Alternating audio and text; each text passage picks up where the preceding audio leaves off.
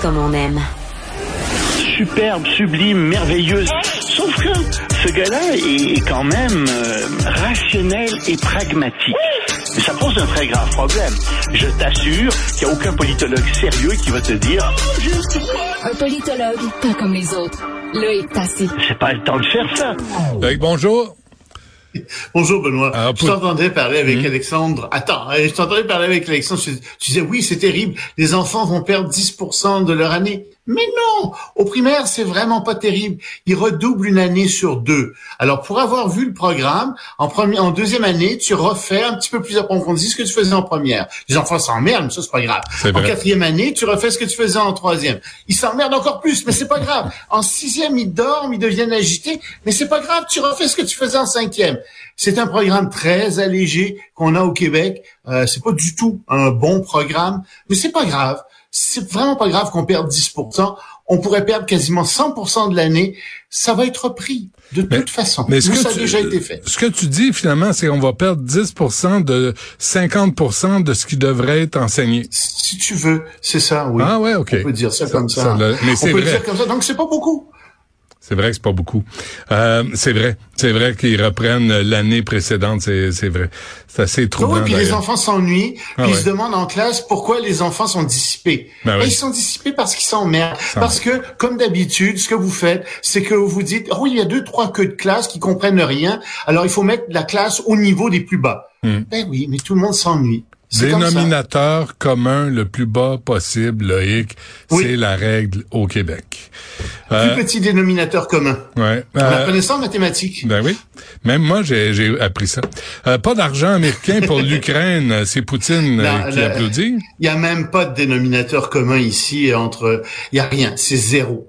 Euh, et ça, ça fait très peur parce que même Biden a dit, écoutez, vous venez de faire au Congrès, vous venez de faire un merveilleux cadeau de Noël à Poutine. Euh, il est très heureux de ça, lui certainement, parce que les troupes russes avancent euh, dans l'est du pays et grignotent de plus en plus. Au sud, ça va mal pour les Russes, ça va bien pour les Ukrainiens, mais dans l'est, ça va pas très bien. Et évidemment, à travers tout ça, ce pauvre Zelensky essaie de faire bonne figure, de dire ça va bien aller. Euh, il nous a dit oui, oui, vous savez, j'ai reçu des assurances. Ouais, t'as reçu des assurances, mais t'as pas reçu d'argent. Hmm. Ça c'est comme un contrat. Hein? Tant que c'est pas signé, c'est pas fait. Alors, il y a pas d'argent. Ouais. Puis euh, les, les, les, les Américains en donnent pas. Et je te dirais des deux côtés. Euh, et les démocrates et les républicains sont complètement bornés là-dessus. Les démocrates, ils pourraient faire un effort et donner aux républicains ce qu'ils veulent, parce qu'à mon avis, la protection de la démocratie, c'est plus important que la protection de la frontière sud contre les immigrants. Puis la même chose, les républicains pourraient se dire, oui, mais quand même, on a une question démocratique extrêmement sérieuse sur les bras, mais je pense pas qu'ils se qui se soucient tellement de la démocratie, surtout avec Donald Trump euh, qui s'en vient, euh, Non, mais- qui, qui, qui va être à leur tête. Mais à leur défense, Loïc, là, je me mets dans leur short, puis euh, tu vas voir euh, ton électorat, puis tu dis ah, on n'a pas mis d'argent pour euh, l'immigration illégale, mais on a mis à l'autre bout du monde, en Europe. Euh, tu sais, les gens, les gens en bas. Mettaient 20 millions. La propo- la pro- D'accord, la, la proposition c'était 20 milliards de dollars quand même pour construire la frontière du Sud. Alors c'est pas rien non plus. Euh, ils en mettaient de Ouais, l'argent. mais l'effet Euh, est en direct pour l'électorat. Tu sais, ils se disent chez nous, on veut euh, réduire l'immigration euh, illégale ou euh, mais mais Oui, mais envoyer de l'argent en Ukraine, là, qui se démerde avec, avec leurs problèmes? Moi, je pense qu'il y a une partie de la population qui se dit ça. là. Il y a une partie de la population qui comprend pas l'importance de cette guerre-là là-bas. C'est très clair. Mais malgré tout, les élus, on s'attend à ce qu'ils comprennent un peu davantage, puis on s'attend à ce qu'ils mettent chacun de leur côté de l'eau dans leur vin, puis que on arrive à des montants. Les démocrates ont commencé, écoute, ils ont quand même accordé à peu près 20 milliards de dollars dans cette dans cette, ce projet de loi pour donner de l'argent et à Israël et à l'Ukraine. Mhm. Puis ils rajoutent à ça une vingtaine de milliards de dollars pour construire le mur dans le sud. Mais c'est pas assez pour les républicains. Ils vont, fi- ils vont finir où? Qu'est-ce qu'ils veulent? Puis les démocrates qui disent non, on donnera plus un seul sou. Ouais. Écoutez là, mettez, en- mettez vos priorités en ordre. Mm. Puis la priorité en ce moment, c'est de défendre l'Europe, la démocratie contre euh, la dictature de la Russie et de Poutine. C'est ça la priorité. Bon, euh, le Canada qui euh, tourne sa veste et qui demande un cessez-le-feu à Gaza finalement. Oui, c'est une bonne chose peut-être finalement euh, qu'il fasse ça parce que euh, je pense que les destructions ont beaucoup avancé et c'est pas juste le Canada. Il y a 153 pays dans le monde qui l'ont demandé.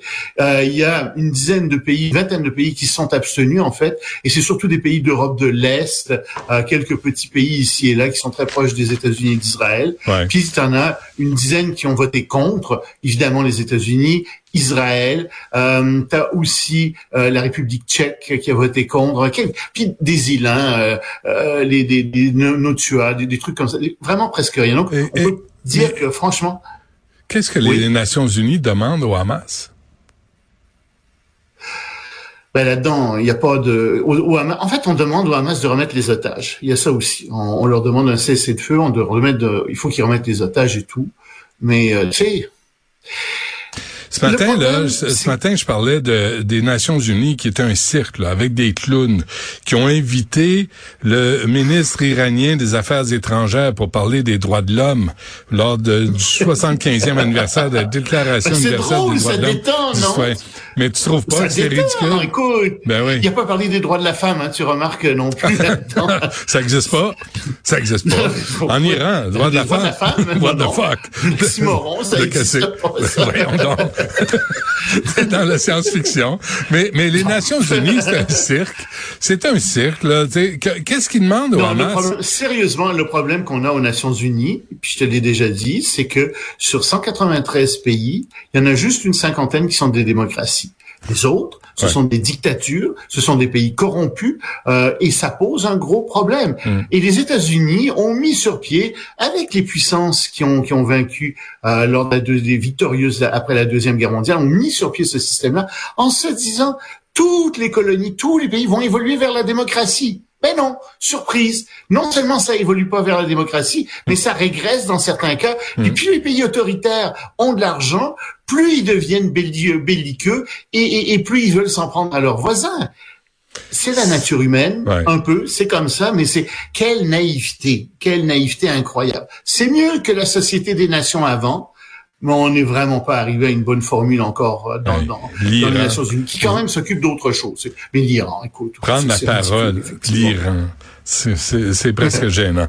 Et euh, avant, avant qu'on on se quitte, euh, un mot sur la COP 28 qui, euh, au grand étonnement de tous, Ben, toi, t'es peut-être étonné. Moi, je suis pas étonné. C'est un peu ce que je t'avais dit. Attends, on dit, ouais, on va sortir. Alors, les gens se réjouissent, hein. Dans, tout le monde se grand, donne, donne des grandes claques dans le dos en disant c'est merveilleux, etc. Mm. Ouais, allez lire le texte. Regardez, le texte dit qu'on va transiter hors des énergies fossiles. OK? C'est bon qu'on en parle. Je suis content qu'on en parle. Tout le monde est content qu'on en parle. Mais, de, et je sais, de manière juste, ordonnée et équitable. ben oui.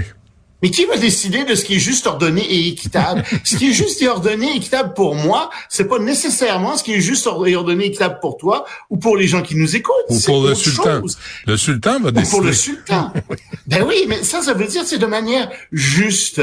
Alors ça, ça peut vouloir dire pour bien des pays, ben regardez, les pays industrialisés ont pollué pendant des décennies, donc c'est à notre tour de le faire. C'est juste, juste qu'on le fasse. Mhm. Ordonné. Ça veut dire, ben d'abord, vous, les pays industrialisés, sortez des économies fossiles, puis nous, on sortira après. Mhm. Commencez les premiers. Mhm. Puis équitable, c'est le fric. Ça veut dire donnez-nous de l'argent. On veut de l'argent pour ça. On est tellement honnête, on est tellement compétent, on va bien s'en servir. Vous allez voir, donnez-nous-en beaucoup, puis on va être très content. Merci de décoder le message pour nous, Loïc. Je pense que c'est clair. On se reparle demain. Salut. Salut, à demain.